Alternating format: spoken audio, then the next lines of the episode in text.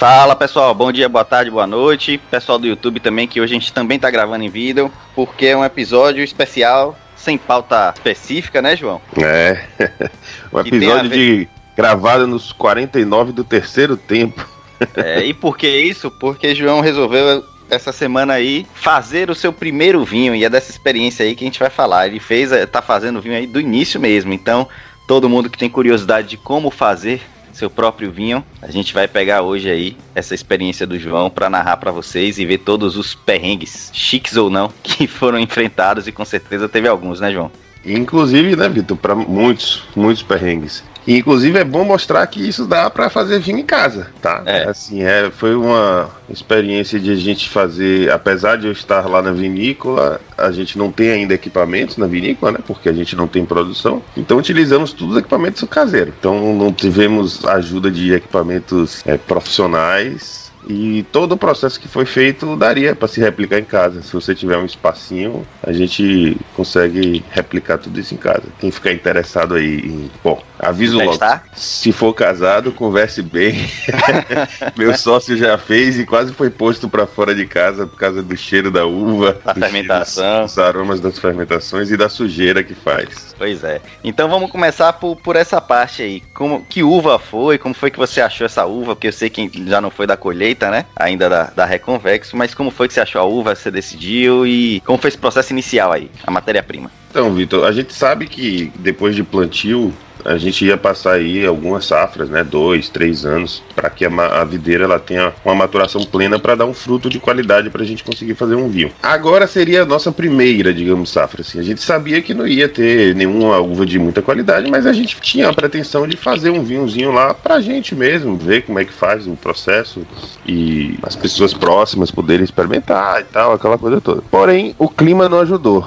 E aí quem se envolve no mundo agro já, já sabe né, que tem esse detalhezinho. Em Morro de Chapéu esse ano choveu mais, muito mais do que o normal nesse inverno. É uma época normalmente seca, normalmente chove agora em novembro e choveu lá desde julho, tem chovido bastante, fez muito frio e por uma decisão técnica, então a gente preferiu alguns cachinhos que estavam se formando, a gente sacrificá-los para poder que a videira tivesse energia para ela ganhar vigor e a gente ganhar esse tempo aí em termos de maturação da planta em si e não termos nenhum tipo de uva, nenhuma quantidadezinha pequena de uva para fazer essa vinificação de teste. Como também muita gente sabe, em Morro de Chapéu a gente não tem muitos plantios de uva que a gente possa comprar uva uva para fazer isso. Isso é muito comum no Rio Grande do Sul, né? Em Santa Catarina, as pessoas compram é, uvas e fazem vinhos sem precisar necessariamente ter plantio. Mas aí a gente conseguiu um parceiro que planta uva Isabel para fazer suco. Isabel Ele... que é uva de mesa, né?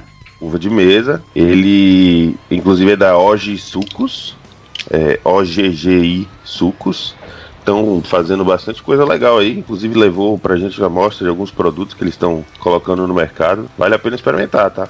É o suco integral, tem a geleia, tem uma cebolinha defumada em conserva que ele levou, que mesmo tava uma delícia. Então fica a dica aí para quem quiser procurar nos supermercados aí. E aí a gente conseguiu, conversando com ele, né? A gente levou um dia um vinho. Ele fica na cidade de João Dourado, que fica a alguns quilômetros de, de Morro de Chapéu. E é um pouquinho mais quente do que Morro de Chapéu. E ele teve um, uma maturação muito boa, inclusive da Isabel. A Isabel que a gente conseguiu com ele, para você ter uma ideia, chegou em 19 de Brix, né? Brix, para quem não sabe, é a medida da quantidade de açúcar tecnicamente falando, a quantidade de sólidos que existem dentro do, do fruto. Né? Mas que a gente acaba dizendo que é a quantidade de açúcar e faz uma associação desse um nível com o potencial alcoólico do, do vinho. Legal. Então foi de uva Isabel, uva de mesa, mais uma coisa curiosa aí, né? De como vai vir esse vinho. E foi feito o quê? Vocês fizeram, é, resolveram fazer um vinho branco, um tinto, um rosé? A gente resolveu fazer um rosé a gente resolveu fazer um rosé. A uva Isabel em si, ela não tem uma capacidade de trazer uma cor tinta, assim, um tinto bem forte. Né? É. Dá para fazer um tinto de Isabel, dá para fazer sim, mas não, não, não marca tanto. Seria aquele vinho mais clarinho. E como a gente está aí próximo do verão, a gente fez a decisão de, não, vamos fazer um vinhozinho rosé para ser o mais refrescante possível aqui e, e combinar aí com a, com a estação. E bom, essa foi uma das maiores perrengues que se passou, diga-se de passagem. Eu acho que é uma coisa que eu não sabia, mas fazer vinho rosé às vezes é mais difícil do que fazer vinho tinto, eu acho. Eu vou é. chutar isso aí. Não sei, mas eu vou chutar. Eu imagino, porque você tem o tempo de contato com, com as cascas que tem que ter, mas não pode ter demais. E, e aí que tá o X, né? Esse é o que X. Se você deixa pouco tempo, saiu aquele rosinha maravilhoso, bonitinho. Entretanto, não ganha estrutura o vinho. Então, cadê aquela aquele punch assim de um bom vinho, né? Então você fica naquela o tempo todo tendo que tirar um pouquinho, olhar, ver, beber, experimentar, vai, tá, já tá com estrutura suficiente, não tá? Como é que tá essa acidez? Então é, é um, é um negócio 24 horas ali, foi bem cansativo. Eu não esperava uma semana de, de bastante trabalho. Você achou que só esse beber um pouquinho ia ser só para você se, se deliciar, mas teve que pegar a carga de trabalho junto.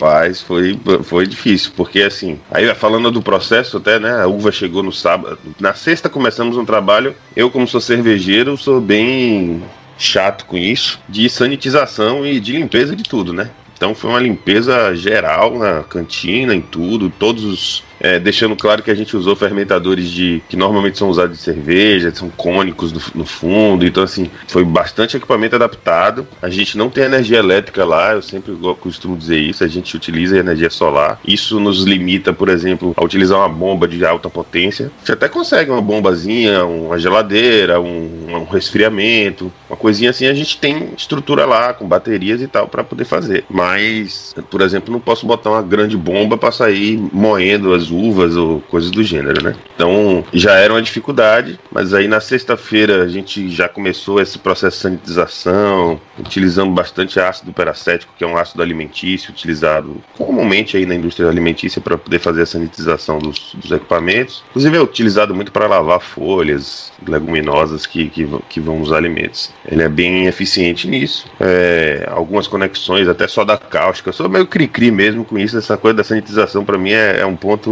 chave e começamos isso bastante na sexta-feira. No sábado de manhã, bem cedinho, a colheita foi feita de madrugada, né? Para poder a temperatura, a gente já sabe, né? E muito contato ali com a uva na caixa no momento da colheita pode começar a fermentar ali mesmo. Então, por volta de seis e meia da manhã, sete, as uvas estavam chegando lá pra gente. Ó, o nome, o nome pro marketing já vai ficar legal, que é um rosé de uva Isabel da Chapada Diamantina com colheita noturna. é, colheita noturna, é isso aí. Para marketing a gente tem bastante coisa aí já, né? Vamos ver se acabou antes. Né? Silvinho vai ajudar o marketing. Isso. Pois então, e aí começamos lá seis pessoas a desengaçar as uvas, Vitor. Aí começou o processo manual da coisa, né? As uvas estavam bem sadias. É, inicialmente até me surpreendeu um pouco, porque não pela produção da uva em si, mas como é uma produção de uva para suco, é, eu não imaginava que eles tivessem também tanto cuidado na colheita em chegar em caixas de não tanto peso, ou seja, você não encontrava praticamente baga nenhuma assim amassada, né? Já passado um pouco. E isso foi, foi interessante. Então começamos ali, seis pessoas a desengaçar. Para quem não sabe, desengaçar é tirar mesmo as bagas do, do, do, cacho da uva na mão. Não tínhamos desengaçadeira. Então. Separar, separar as bolinhas do, do da, da cordinha da uva, do né? Talo, né? Do, do talo, talo ali. É. Esse foi um trabalho que é muito grande, mas a gente, seis pessoas ali foram horas para poder fazer 300 quilos, 250 quilos mais ou menos de uva, que foi o que a gente utilizou. Né? E aí, em um determinado momento, parte da equipe passou a fazer o esmagamento dessas uvas, né? que foi feito na mão. Poderia ter sido feito na pisa, né? Como todo mundo fala, mas. Eu ia perguntar isso até, se foi na pisa ou se teve outro método. Não, na pisa a gente não, não se sentiu à vontade. porque eu ainda acho que as vinícolas hoje que fazem na pizza estão fazendo mais um showzinho ali e tal, do que como era antigamente. Poderia, tá, Vitor? Tecnicamente falando, poderia. É, os vinhos normalmente são sulfitados nesse momento e o sulfito acaba matando as bactérias e coisas do gênero. É óbvio que as pessoas que fazem a pizza e faziam, se alguém ainda faz aí os colonos e tal, eles com certeza é, fazem de pés limpos. assim como a gente lavava muito as mãos para poder fazer o esmagamento na mão, eles também fariam o mesmo com, obviamente, para fazer a pizza com os pés. Mas a gente fez na mão. Então foi mais 250, 300 quilos de esmagamento de uva ali ó, na mão. E assim, importante, não pode deixar muito grão inteiro, porque senão ele não ajuda na fermentação, né? Ele vai ficar lá inteiro e, como a gente aprendeu lá no Animaker da Miolo, alguns casos, quando você tem uma grande quantidade, né?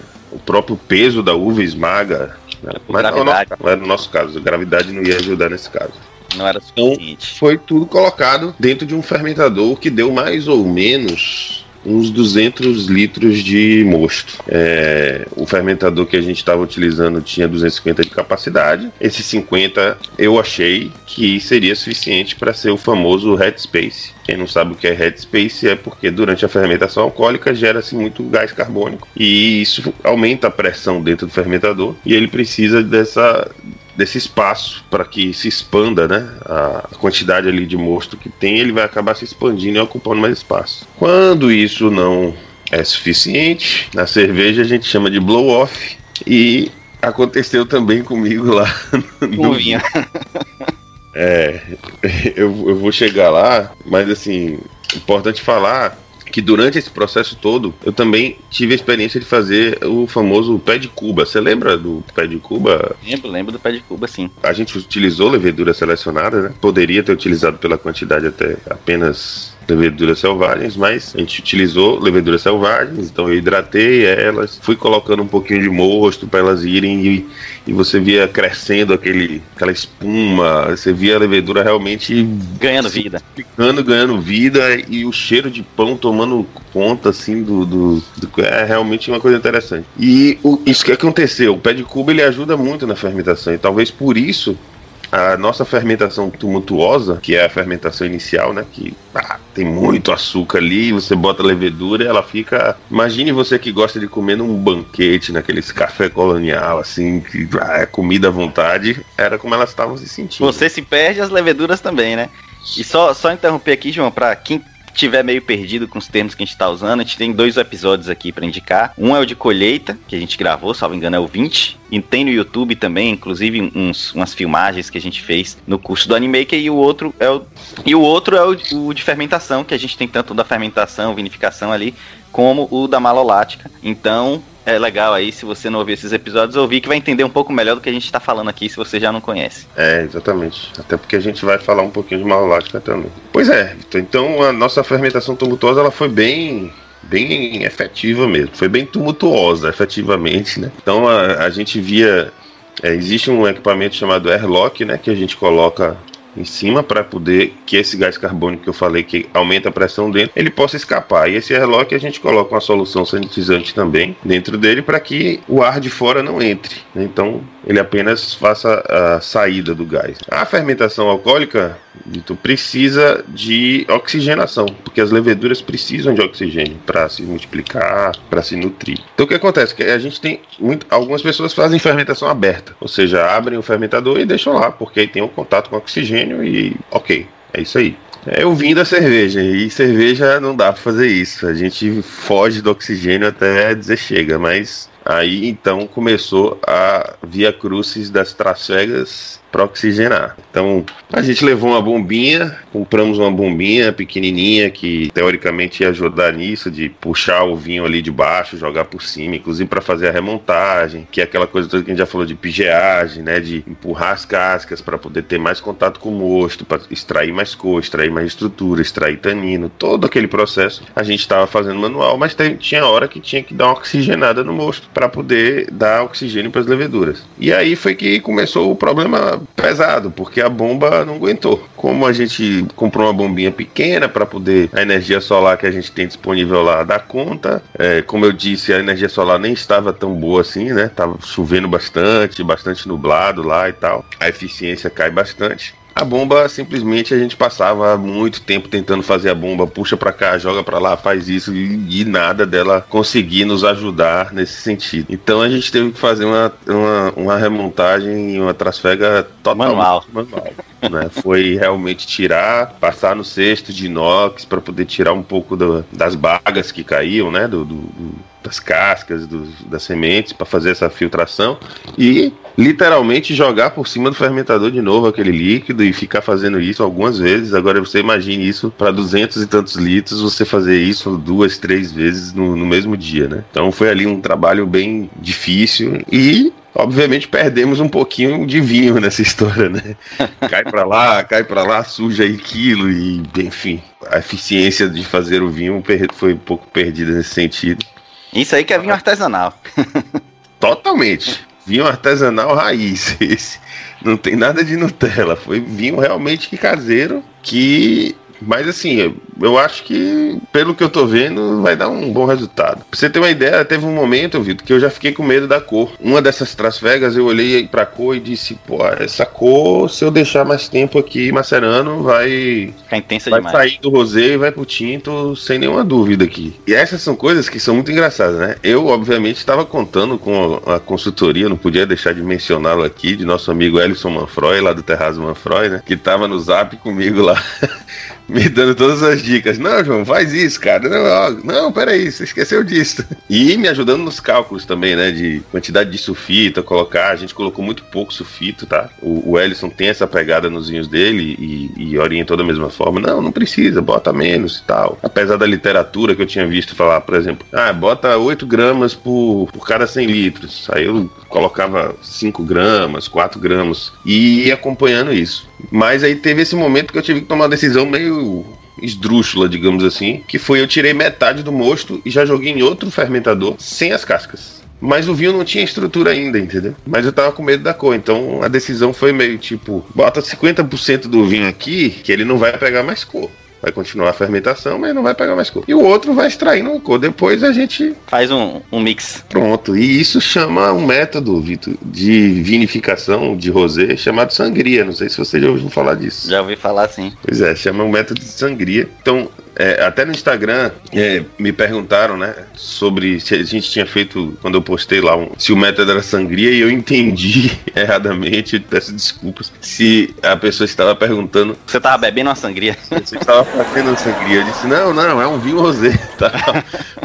não, eu me refiro ao método. Diz, ah, tá, desculpa. Realmente o método foi um método é, conjunto, na realidade. Tem um método de pouca maceração seria pouco contato com as cascas e realmente foi pouco. Para você ter uma ideia, essa primeira tirada de, de metade do vinho é, não teve, acho que 8 horas de contato com as cascas, foi muito pouco. E o restante ficou para o dia seguinte, então ficou mais ou menos aí com umas 18 horas de, de contato com as cascas. E aí depois sim que a gente fez. Não fizemos vinho prensa, tá? Só, Até... só flor. Foi só mosto flor, até porque pra gente era muito difícil fazer a prensa, já que a gente estava com equipamentos de fermentação de cerveja, né? Então era difícil você tirar aquela aquele bagaço, né, aquela, aquele restante para utilizar a prensa. Não tem prensa também, teria que ser prensa manual e isso ia demorar muito o processo e, enfim, me deu um pouco de medo de, de dizer, pá, se vir um prensa vai estragar meu vinho aqui.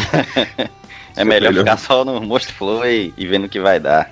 Isso. Aí acabou a, a, fermentação e eu lembro de você ter mandado foto do, de um vinho bem ainda turvo, com a cor rosada e tal. Aquela fase ali você já estava provando. Qual era seu objetivo então, nesse momento? É, durante a fermentação, né? A fermentação demorou uns três dias, a fermentação alcoólica, né? É, três a quatro dias ainda fermentava e a gente media para poder fazer a. Tava sempre medindo a quantidade de açúcar que tinha, né? E essa quantidade, obviamente, ela tinha que ir caindo, né? Tá fermentando, tinha que ir caindo. É.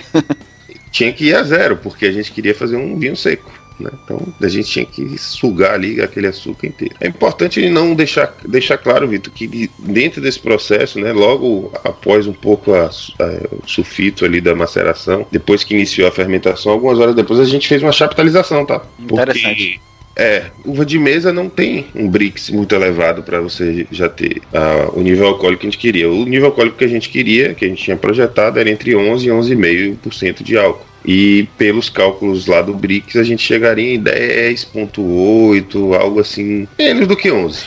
Então, resolvemos fazer uma capitalização. Inicialmente, pela previsão do BRICS inicial, a gente ia chaptalizar algo em torno de 3,5 kg de açúcar, acabou que só colocamos 1 kg de açúcar, só para dar um, uma aumentadinha mesmo no, no, no alcoólico do, do vinho. E para quem tá perdido aí, chaptalização é como o João acabou de falar, você acrescenta açúcar no mosto da uva, né, que tá fermentando, para a levedura ter mais alimento para aumentar o teor alcoólico do vinho. E aí, com essa chaptalização, vocês pretendem alcançar que teor alcoólico final? Então, a ideia chegou na realidade, né? Porque já acabou a fermentação alcoólica. A gente tá com vinho de 11,3% de álcool. Ah, saiu interessante. O Isabel com 11,3 seco tá, tá legal.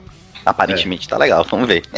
É, foi foi o, pro, o projeto era esse, entre 11 e 11,5 né? E aí ficou em 11.3, tá na média ali. Acho que acertamos o chute no gol aí, né? Vamos, vamos ver. Mas você perguntou do vinho turvo. De fato, é, as borras finas, mesmo depois que você tira o contato com a casca, fica muita borra fina ali. Inclusive, no momento que você faz alguns, ainda na fermentação alcoólica, você mesmo depois de tirar o contato, a gente tem que fazer algumas trasfegas, né? A gente tem que tirar o vinho por baixo, colocar por cima. A tal da bombinha não ajudou em nada, nem nessa hora. Eu tava achando, ah, não, ela não deve estar tá aguentando o tranco porque tá vindo alguma baga, tá entupindo ela, alguma coisa. Mas não, ela não, não funcionou.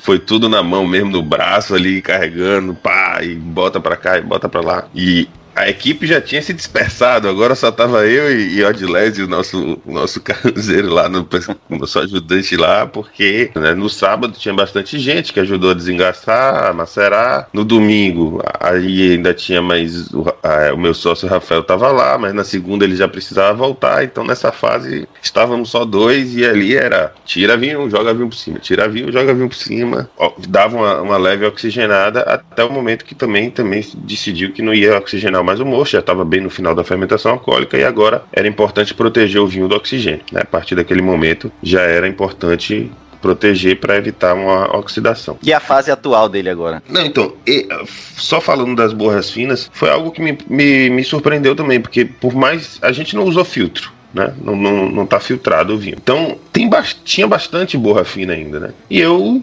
vinhateiro de primeira viagem, fiz, não, eu quero dar uma limpidez nesse negócio aqui e tal. Então deixei tempo mais frio ele para decantar essas borras e tirei o vinho e aí já joguei de novo no outro fermentador. Então pense que esse processo, Vitória, o trabalho que dá, que você sanitiza um fermentador todo, pá, tira o vinho, joga em outro. Aí você tem que pegar aquele outro, fazer todo o processo de lavagem, desmontagem de equipamento, porque sempre fica uma sujeirinha ali. No, Sanitizar todo de novo. Né? Sanitizar tudo de novo, deixar ele pronto para receber de volta a trasfega de novo para aquele fermentador. E aí sim, consegui tirar bastante borra. Só que aí depois vim descobrir com o nosso consultor Ellison que aquelas borras ajudariam um pouquinho a malolática. Que a malolática seria feita mais rapidamente se eu não tivesse tirado as borras naquele momento. Mas hoje o processo está na malolática. Né? A gente Nesse momento não pode mais ter contato com oxigênio, vinho. E aí, o que é que a gente fez, né? A gente pegou o fermentador é muito grande, então eu não poderia deixar o vinho lá, porque 250 litros e a gente estava com 110 aí, né? Já tirando casca, já tirando tudo. Eu falei no início de 200 litros, imagine que boa parte aí foi embora, tanto nessas trasfegas, quanto o fato da gente não ter usado a prensa e tirando a parte sólida mesmo do vinho, então acabou que ficamos aí com algo em torno de 110 litros de vinho. E aí a gente gente utilizou barris de inox para armazenar esse vinho e agora ele está nesses barris de inox bem cheios, bem completos, sem nenhum tipo de contato com oxigênio e fazendo a malolática. O interessante da malolática é que você parece uma fermentação normal, porque dentro daquele airlock que eu falei, ele fica saindo umas bolinhas assim, só que bem, bem, bem mais devagar e lento do que na sem tumulto, da... né? para usar o tumultuosa, tá sem tumulto. tumulto o tumulto, para você ter uma ideia, às vezes era tão forte a pressão, Vitor, que a, a, o airlock ele tem uma tampinha. Acho que você vai botar aí no vídeo, né? Para quem for ver. Então a tampinha que ela é toda furadinha, porque tem que sair o gás. Mas às vezes ela vinha com tanta potência que a tampinha ia pro teto. Parecia, sabe, abrir champanhe daquele jeito. Tá! Saía com força total mesmo. É bastante gás, bastante gás que, que é eliminado. Né? Devia ser a levedura comemorando a quantidade de açúcar e estourava um champanhe lá. É, as leveduras se fizeram. o problema delas é que elas são meio burrinhas, né? Elas comem, comem, comem e, e transformam a comida no que vai matar elas. Exatamente. O próprio álcool acaba matando. Mas assim, é, também te, a gente teve uma fermentação muito efetiva, Vitor, porque pode parecer um contrassenso isso, mas eu calculei mal o tempo de hidratação das leveduras. Logo no início do dia, ainda desengaçando, eu disse: não, vou começar o processo da hidratação da levedura, para que ela tenha o tempo de hidratar, botar o mosto, se acostumar a fazer o pé de cuba efetivamente. Só que o desengasse manual e a maceração manual, elas demoram muito. Então elas tiveram bastante tempo. Então imagine que elas ficaram ali com fome e pensando: cadê você? Cadê você? Estavam bem agitadas. Na hora que elas foram inoculadas, a fermentação começou a toda. Tá aí realmente abriu a fila do buffet aí e fizeram a festa. Mas agora, para fechar, João, é, a previsão de, de, do que você ainda tem que fazer aí para concluir esse vinho e de quando ele vai ficar pronto? Então, Vitor, é, a previsão, o vinho fica pronto no dia que ele quer, né? a natureza é assim, a gente não diz o dia que vai ficar pronto, a gente tem que acompanhar. Então, nesse momento, ele está fazendo a malolática, que pode levar aí uns 20 a 30 dias ainda fazendo. É, se você experimentar seu vinho hoje, você dá para se sentir bem forte a, a, acidez. E aí é muito interessante você ver. A gente tem um episódio que fala sobre a fermentação malolática, exatamente a transformação do ácido málico e do lático. Você sente o ácido málico bem agressivo, então é algo que realmente tem que ser feito. Eu não sei como é que alguém consegue não fazer a, a malolática, porque realmente fica bem, bem agressivo na língua, né? Assim que acabar a malolática, a gente vai fazer uma nova trasfega, né, para outros recipientes, para tentar fazer a estabilização tartárica, que nada mais é, teoricamente. A gente até teve uma discussão dessa também com nossos enólogos queridos amigos Marcelo e Letícia, né? do episódio é. 11. Não, mas eu digo no grupo do WhatsApp recentemente. Aí não, eu sei, é só lembrando que eles participaram do episódio 11, quem não conhece ah, tá. quiser conhecer. E falando sobre isso, né, de, de, de, como mesmo caseiramente é um processo que dá para fazer e só colocar no frio e tal, esperar decantar aqueles cristais fazer aquela trasfega. Previsão total aí é de que final de dezembro, início de janeiro, alguma coisa do gênero, tenha um vinho pronto para engarrafar. Mas eu não podia deixar passar também a dificuldade que tá de achar garrafa, Vitor. Essa daí a gente já tinha ouvido falar, inclusive, né? Eu já tinha ouvido falar e tá complicado. Tá bem complicado mesmo, achando só garrafas de tipos diferentes. Aí tem uma garrafa que a gente achou que teria que mandar para o vinho para Petrolina para poder engarrafar, porque precisa de um. Uma... E falar nisso, João, vou aproveitar sua experiência também de cervejeiro para falar sobre um pouco das, das garrafas. É, no vinho, você teria como sanitizar as garrafas que você tem e engarrafar ele com segurança? Ou, na verdade, você realmente precisaria de uma nova? Ou é só para manter um padrão que se compra um lote específico de garrafas? Na real, não. Na real, Vitor, é, não tem essa história de comprar garrafa nova e engarrafar, não. Você tem que sanitizar 100% das garrafas, cara. Imagine garrafa nova, passa lá no, no, no, nos pallets de transporte, de tudo, que a gente não tem ideia do que é que tá passando por ali, né? Animais, sujeira, poeira. Não tem essa história.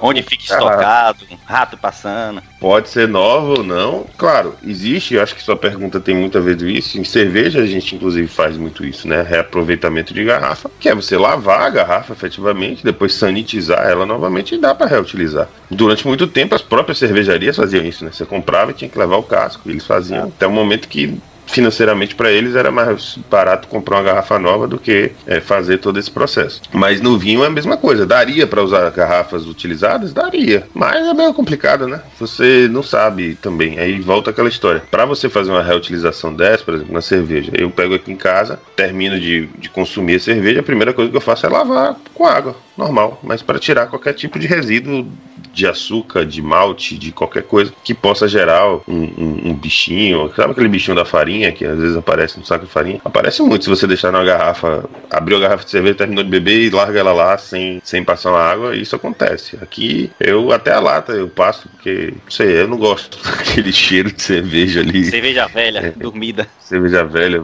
e tal. Então sempre eu passo uma água, tiro aquele resíduo. O vinho daria para fazer a mesma coisa, só que aí é aquela história, você vai fazer vinho rosé numa garrafa escura, perde um pouco o charme, né? Tem que ser uma garrafa transparente, uma garrafa que dê para você ver a cor do vinho, porque o vinho rosé, um dos grandes atrativos é isso.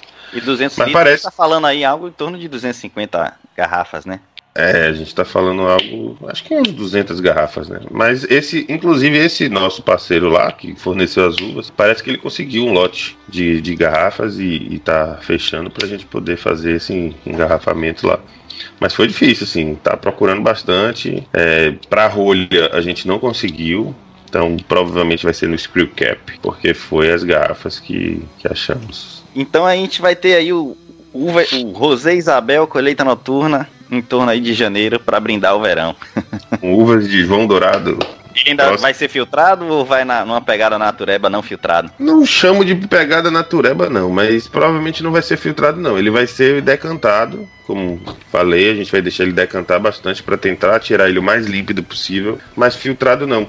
O filtro, Vitor, ele, ele traz às vezes um problema, né? Porque ele tira também alguns componentes aromáticos, né? Até de cor às vezes. Então, é, é, a gente já teve essa experiência com alguns vinhos aí que não passavam por esse processo e era perceptível o aroma, um pouco é. da cor também, como fica diferente, né? É bastante diferente. Então, a ideia é isso. A ideia é a gente fazer decantação mesmo e, e tirar, engarrafar a parte que não fica lá embaixo, né? Que seriam as, as, borras finas. Tem pouca borra fina já no vinho porque eu fiz trasfegas excessivas, digamos assim. eu fiz mais trasfegas do que seria preciso. É, se fosse um outro vinhateiro um pouco mais experiente, provavelmente ele já teria. É, ele ele teria ainda bastante borra lá, porque estaria ajudando lá, malolática e tal, essas coisas todas. E porque tem mais experiência mesmo, né? Eu foi meu minha primeira viagem, espero que esteja bebível esse vinho. a gente vai beber, pode ter certeza. Foi uma então, experiência muito boa, porém bem cansativa, que eu tô cansado até hoje. então, se você gosta de vinho aí, tem interesse e ao mesmo tempo precisa ir pra academia, você já sabe o que você pode fazer para unir o útil ao agradável, se for o seu desejo, né? É, dá, dá pra fazer no quintalzinho de casa, dá pra é. fazer um, um, vinhozinho lá com alguns quilinhos de uva. É um trabalho fit. Se você fizer seu vinho, não vou nem poder reclamar das calorias que você tá ingerindo com o vinho, porque você vai ter gasto na hora de fazer. Sem dúvida, sem dúvida. então é isso aí, pessoal. Em breve a gente vai ter cenas dos próximos capítulos aí, de como ficou esse vinho. Quem sabe a gente não grava um episódio degustando ele. E é isso aí. Até a próxima taça. Até a próxima taça. Valeu, pessoal. Hoje é o som de Flying in the Blue Green, interpretada por Joey Satriani.